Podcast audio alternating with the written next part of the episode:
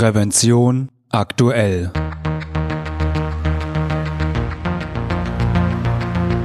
Ihr Podcast für Sicherheit und Gesundheit bei der Arbeit.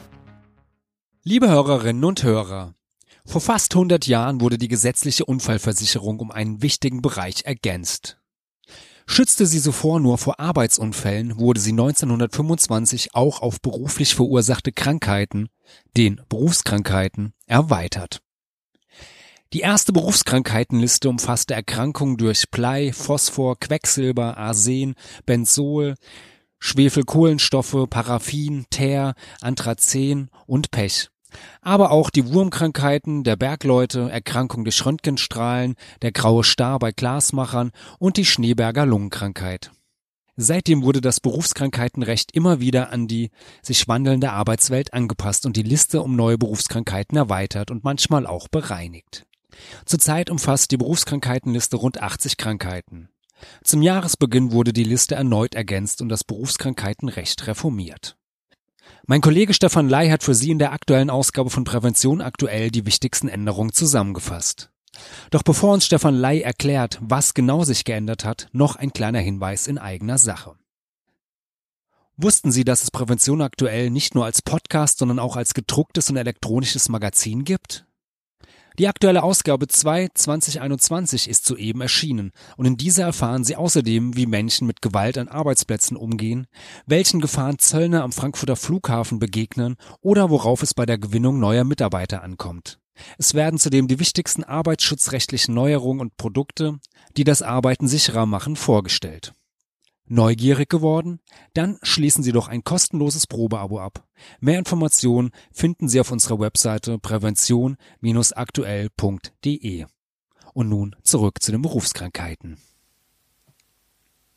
Hallo Stefan, ich begrüße dich ja zu einer neuen Folge unseres kleinen Podcasts äh, von Prävention aktuell. Schön, dass du da bist. Ja, hi Falk, freut mich auch, dass ich hier sein kann. Ja, fein. Ähm, du hast ja in der aktuellen Ausgabe von Prävention aktuell einen ja kleinen Bericht über die Änderungen im Berufskrankheitenrecht geschrieben. Stefan, da Anfang des Jahres sind diese Änderungen ja in Kraft getreten. Was hat sich denn nun geändert? Genau, das stimmt. Ähm, das Berufskrankheitenrecht, das kommt nie so richtig zur Ruhe. Da ist immer Bewegung drin. In letzter Zeit gab es dort vor allem zwei ähm, wesentliche Veränderungen. Zum einen betrifft das die Liste der Berufskrankheiten, weil auch dort dort die Corona-Pandemie wie in allen anderen Lebensbereichen ihre Spuren hinterlassen hat. Es gibt nämlich einen Neuzugang auf der Berufskrankheitenliste. Seit dem vergangenen Jahr kann auch eine SARS-CoV-2-Infektion unter bestimmten Bedingungen als Berufskrankheit anerkannt werden. Das ist eine Sache, die relativ neu ist. Und die zweite wesentliche Neuerung im Berufskrankheitenrecht die gilt seit Anfang dieses Jahres, weil mit dem Jahreswechsel von 2020 auf 2021 der sogenannte Unterlassungszwang weggefallen ist. Dieser Unterlassungszwang, das ist im Grunde die dauerhafte Aufgabe einer gesundheitsschädigenden Tätigkeit. Der war bislang eine Anerkennungsvoraussetzung für verschiedene Berufskrankheiten. Und dass das jetzt Vergangenheit ist, das hat eine Reihe von Auswirkungen für die Versicherten, die an diesen Berufskrankheiten leiden. Okay, dann gehen wir doch ähm, ja mal ins Detail und fangen mal mit der ersten Änderung an, mit der Neuaufnahme der Covid-19-Erkrankung, die jetzt ja dann als Berufskrankheit anerkannt werden kann. Unter welchen Bedingungen denn? Ja, genau. Nach der aktuellen Rechtslage, die jetzt gilt, ähm, kann die Corona-Erkrankung sowohl ein Arbeitsunfall sein als auch eine Berufskrankheit. Für beide Fälle gelten allerdings bestimmte Voraussetzungen. Eine Berufskrankheit kann eine Covid-19-Erkrankung sein, wenn die betroffene Person im Gesundheitsdienst, in der Wohlfahrtspflege oder in einem Labor tätig war. Oder wenn der oder die Erkrankte durch eine andere berufliche Tätigkeit in einem ähnlichen Maß infektionsgefährdet gewesen ist. Das heißt, hier ist die spezifische Tätigkeit, die Aufgabe und das Arbeitsumfeld und vor allem die damit einhergehenden Risiken für eine Corona-Infektion diese Faktoren sind ganz entscheidend dafür, ob eine Covid-19-Erkrankung eine Berufskrankheit sein kann. Falls ja, dann fällt sie in den Bereich BK 3101. Das sind Infektionskrankheiten und äh, diese Kategorie, die umfasst unter anderem auch Hepatitis A bis E, Tuberkulose, HIV-Infektionen und AIDS und eben auch eine Covid-19-Erkrankung, wenn die Voraussetzungen erfüllt sind. Okay, wir nehmen diese Folge Ende März auf. Ähm, das heißt, die äh, ja, Covid-19-Erkrankung ist jetzt ja seit rund drei Monaten, kann sie als Berufskrankheit anerkannt werden. Gibt es denn da schon erste Zahlen, in wie vielen Fällen eine Corona-Erkrankung als Berufskrankheit anerkannt wurde? Ja, es gibt von der deutschen gesetzlichen Unfallversicherung, von der DGUV, gibt es eine recht aktuelle Sondererhebung, deren Ergebnisse jetzt veröffentlicht worden sind. Und ähm, demnach haben die Berufsgenossenschaften und Unfallkassen alleine im Januar und Februar insgesamt ähm, über 47.500 Verdachtsanzeigen auf eine beruflich bedingte Erkrankung an Covid-19 erhalten. Im ganzen Jahr 2020 waren das insgesamt nur etwa 30.000 Verdachtsanzeigen. Also wir hatten jetzt in zwei Monaten schon mehr als 50 Prozent mehr als im gesamten Jahr 2020. Seit Beginn der Pandemie ähm, wurden bis Ende Februar 2021 wurden etwa 49.000 Fälle entschieden, also Fälle von Verdachtsanzeigen einer beruflich bedingten Covid-19-Erkrankung. Und von denen wurden fast 43.000 als Berufskrankheiten anerkannt. Also mehr als 85 Prozent. Und die Mehrheit dieser Fälle, die entfällt ähm, auf Beschäftigte im Gesundheitswesen, in der Wohlfahrts Wohlfahrtspflege und in Laboratorien. Das heißt genau in, auf die Branchen oder Tätigkeitsfelder, in denen die Infektionsgefahr besonders hoch ist und dementsprechend auch die Anerkennung als Berufskrankheit ähm, leichter nachvollziehbar ist. Ja, das ist ja doch ähm, eine ganze Menge. Also ist echt nicht ohne.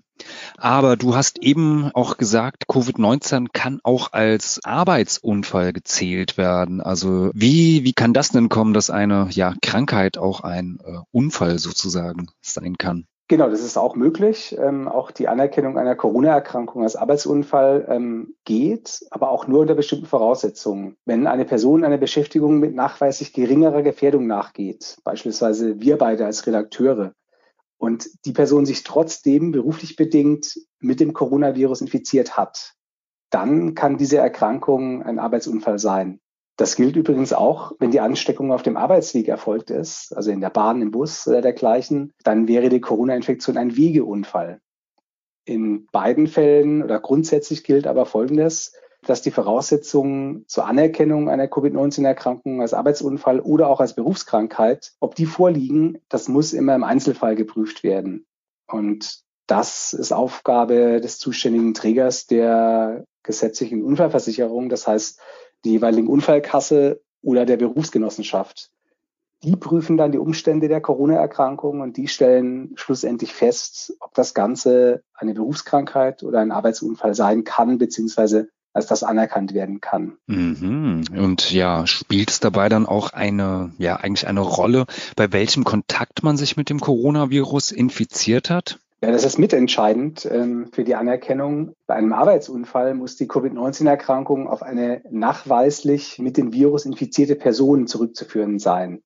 Eine sogenannte Indexperson. Das heißt, das setzt einen intensiven, vor allem auch beruflichen Kontakt mit dem oder derjenigen voraus. Und ähm, wenn so eine konkrete Indexperson sich nicht feststellen lässt, dann kann auch eine größere Anzahl infizierter Personen im Arbeitsumfeld als Nachweis ausreichen, dass jemand sich infolge der versicherten Tätigkeit angesteckt hat. Das heißt, eine größere Anzahl von Kolleginnen oder Kollegen, von Kundschaft, von anderen Personen, zu denen man aus beruflichen Gründen näheren Kontakt hatte und die einen positiven Corona-Test haben. Es gibt hierzu übrigens auch aktuelle Zahlen aus der äh, Sondererhebung der DGUV, ähm, von der wir eben schon gesprochen hatten. Im Januar und Februar 2021 haben die Unfallversicherungsträger demnach 2710 Arbeitsunfallmeldungen erhalten und von denen wurden 799 als Versicherungsfall anerkannt. Das sind äh, etwa 30 Prozent. Also drei von zehn Verdachtsfällen auf den Arbeitsunfall Corona wurden nach intensiver Prüfung bestätigt. Hm, das ist ja auch schon eine Menge.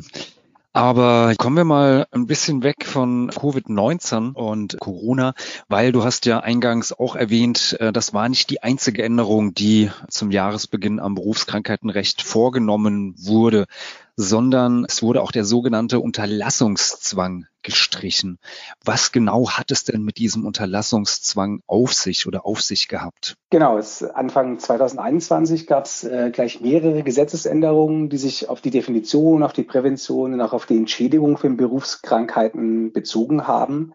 Und eine zentrale Neuerung hierbei ist es, dass die, dieser sogenannte Unterlassungszwang weggefallen ist. Dieser Unterlassungszwang Derselbe Sachverhalt hieß früher auch mal Tätigkeitsaufgabe. Das ist vielleicht ein bisschen schlüssiger oder erklärt sich besser von selbst. Das war bisher eine zwingende Voraussetzung für die Anerkennung bestimmter Berufskrankheiten. Das heißt im Klartext, bis Ende 2020 konnten insgesamt neun Berufskrankheiten, also neun von 80, die auf dieser Liste stehen, nur dann anerkannt werden, wenn die Betroffenen all die Tätigkeiten unterlassen haben, die zu der Erkrankung geführt hatten. Und das ist besonders interessant, äh, weil zu diesen neuen Berufskrankheiten unter anderem auch die häufig angezeigten Haut-, Atemwegs- und Bandscheibenerkrankungen gehören. Das sind immer, die sind immer bei den Top 5 oder Top 7 Listen der am häufigsten angezeigten mhm. Berufskrankheiten dabei. Und für die unter anderem galt auch der Unterlassungszwang. Das heißt, wer an diesen Berufskrankheiten gelitten hat, der musste all die Tätigkeiten sein lassen, die zu seinen gesundheitlichen Beschwerden geführt haben. Ansonsten war bisher eine Anerkennung der jeweiligen Berufskrankheit nicht möglich. Das äh, hatte es nicht selten zur Folge, dass die betroffene Person ihren Beruf aufgeben musste, und zwar dauerhaft. Und diese Voraussetzung zur Anerkennung der Krankheitsbilder, die ist mit Beginn dieses Jahres weggefallen. Okay, aber ist das dann nicht jetzt ja kontraproduktiv, wenn ich die Tätigkeiten äh, weiterführen darf, die genau dazu geführt haben, dass ich jetzt eigentlich ja an einer Berufskrankheit ähm, leide? Also fest steht zumindest, dass äh, dieser Unterlassungszwang bisher bei einigen Erkrankungen auch ähm, einem präventiven Zweck gedient hat. Der sollte nämlich bewirken, dass die Beschäftigten eben nicht einer Tätigkeit nachgehen, die ihrer Gesundheit schadet und die womöglich auch zu einer Erkrankung führen kann. Und äh, jetzt, wo der Unterlassungszwang abgeschafft ist, sollen zwei Maßnahmen künftig verhindern, dass ähm, Betroffene eben ihre Gesundheit in Mitleidenschaft ziehen, weil sie eine schädigende Tätigkeit eben nicht unterlassen. Zum einen müssen die Unfallversicherungsträger Betroffenen passende Präventionsangebote machen. Und zum anderen sind die Betroffenen, die Versicherten, verpflichtet, diese Angebote zur Individualprävention auch anzunehmen. Das heißt, mit der Anerkennung einer Erkrankung als Berufskrankheit sind für beide Seiten Pflichten in Sachen Prävention verknüpft. Und wie können diese Maßnahmen zur Prävention dann aussehen? Was ist da genau mit, mit gemeint? Also, dass betroffene Beschäftigte bei diesen sogenannten individualpräventiven Maßnahmen mitmachen müssen das kann in der Praxis zum Beispiel bedeuten, dass sie an Seminaren teilnehmen, bei denen ihr Verständnis für die Ursachen oder auch für die Entwicklung ihrer Krankheit äh, vertieft wird, dass äh, sie in Kursen beispielsweise Verhaltensweisen lernen, mit denen sich eine Verschlimmerung oder ein erneuterer Ausbruch ihrer berufsbedingten Erkrankung sich verhindern lässt. Das kann zum Beispiel ein Seminar sein in Sachen Hautschutz oder auch ein berufsspezifisches Trainingsprogramm für den Rücken oder meinetwegen auch für die Knie.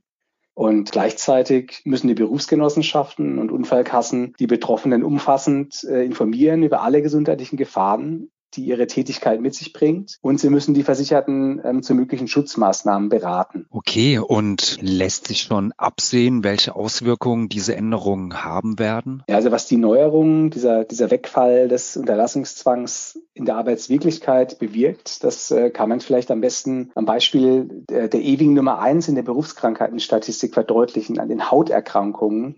Das ist die BK 5101. Am häufigsten kommen hier entzündliche Varianten vor, zum Beispiel Hautexzeme oder durch Feuchtarbeit oder ähm, die Kontaktallergie durch hautbelastende Substanzen. Da hat die DGUV jährlich bei etwa 18.000 Fällen einen beruflichen Zusammenhang bestätigt.